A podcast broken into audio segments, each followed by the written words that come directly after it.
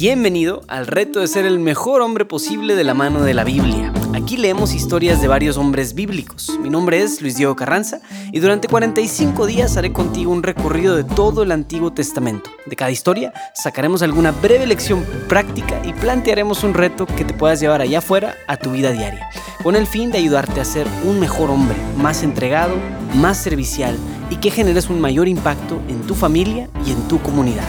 Entrémosle.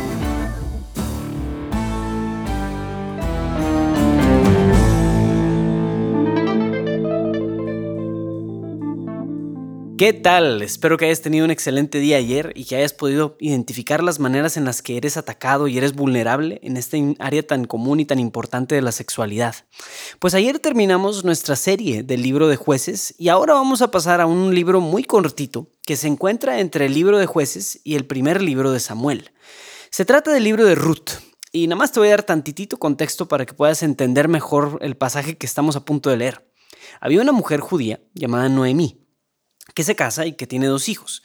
Y viven en la ciudad de Belén de Judá, una ciudad que después se volverá muy famosa. Espero que sepas por qué. Noemí y su familia se mudan de Belén al país de Moab. Y Moab era una de las naciones paganas que rodeaba a Israel. Y sus hijos, los hijos de Noemí, se casan con mujeres moabitas. Pues bueno, de pronto se muere el esposo de Noemí y de repente se mueren los dos hijos de Noemí. De modo que Noemí se queda sola con sus dos nueras moabitas, que se llamaban Ofra y Ruth. Noemí les dice que se vuelvan con sus familias porque ella ha sido desgraciada y que ya lo que les conviene es regresar y buscarse otros hombres. Y Ofra obedece, le dice, pues bueno, está bien, pero Ruth decide seguir a Noemí y se compromete con ella para cuidarla. Entonces Noemí, una mujer viuda y sin familia, regresa a Belén solamente acompañada por Ruth, una mujer extranjera, entre comillas, una mujer pagana, y en este contexto es donde conocemos al hombre de nuestra historia un hombre llamado Boaz. Ruth 3, del 1 al 16. Boaz, dormido en la era. Noemí, su suegra, le dijo, Hija mía, ¿es que no debo procurarte una posición más segura que te convenga? Ahora bien, ¿no es pariente nuestro aquel Boaz con cuyas criadas has estado? Pues mira, esta noche él estará aventado en la cebada en la era.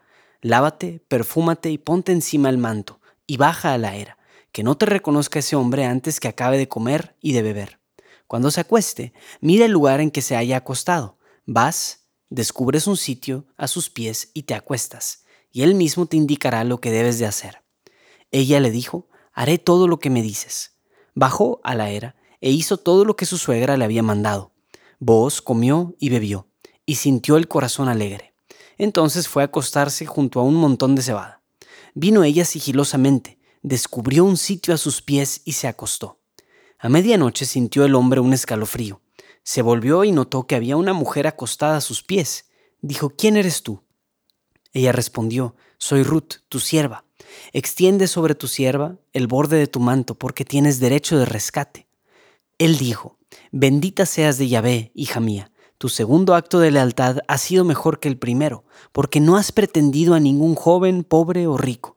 Y ahora, hija mía, no temas, haré por ti cuanto me digas, porque toda la gente de mi pueblo sabe que eres una mujer virtuosa. Ahora bien, es verdad que tengo derecho de rescatarte, pero hay un pariente más cercano que yo que tiene ese derecho.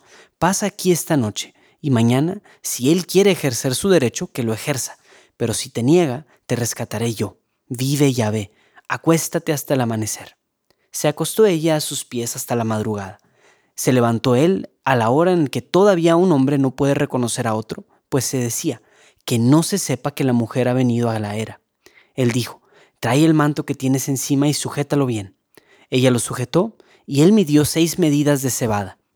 Se las puso a cuestas y luego entró ella en la ciudad. Volvió donde su suegra, que le dijo, ¿Cómo te ha ido, hija mía? Y le contó cuanto el hombre había hecho por ella. Noemí le dijo, Quédate tranquila, hija mía, hasta que sepas cómo acaba este asunto. Este hombre no parará hasta concluirlo hoy mismo.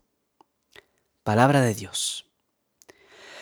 Wow, pues bueno, aquí tenemos una vez más una de esas poquísimas historias del Antiguo Testamento que nos dan de un hombre que trata a las mujeres como se merecen. Wow, podemos ver varias cosas acerca del carácter de Booz.